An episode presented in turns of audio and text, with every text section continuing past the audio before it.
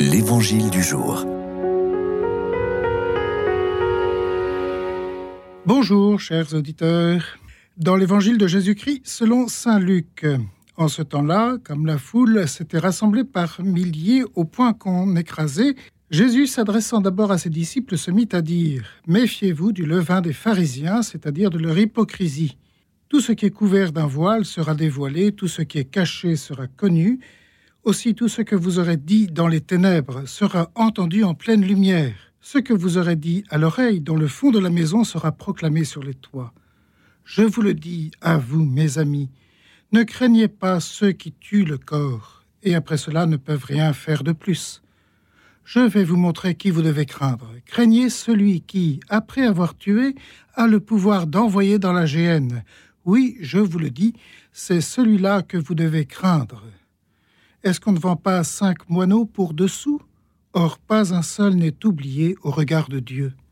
À plus forte raison, les cheveux de votre tête sont tous comptés. Soyez sans crainte, vous valez plus qu'une multitude de moineaux.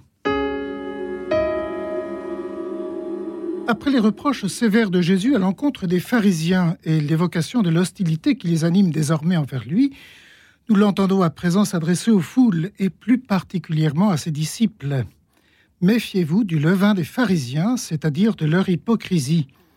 La métaphore est intéressante car le levain que l'on incorpore dans une pâte pour qu'elle lève, ou tout autre aliment, agit de manière à fragmenter, à décomposer les molécules qui le composent et ainsi ça sert à faciliter sa digestion.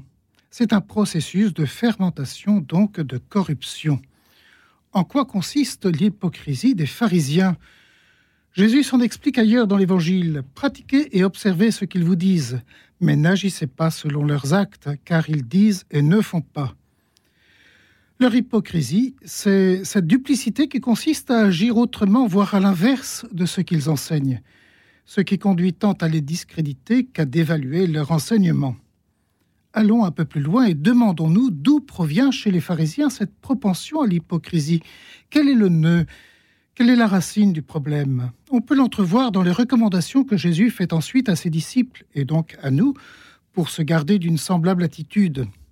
Jésus en effet les exhorte à la crainte de Dieu, crainte qui n'est pas du tout la peur, mais qui consiste en une respectueuse humilité, de respect et de confiance envers Dieu, le défaut du pharisianisme qu'a voulu dénoncer Jésus consiste en cette prétention orgueilleuse à détenir une vérité religieuse qui ne rend plus nécessaire de se situer devant celui qui en est la source, c'est faire passer le rite avant la relation à Dieu.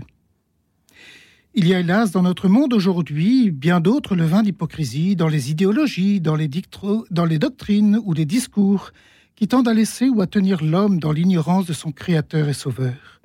Rappelons-nous que ni plus ni moins que les moineaux, nous, ne sommes oubliés de notre Père des cieux qui garde toutes choses entre ses mains.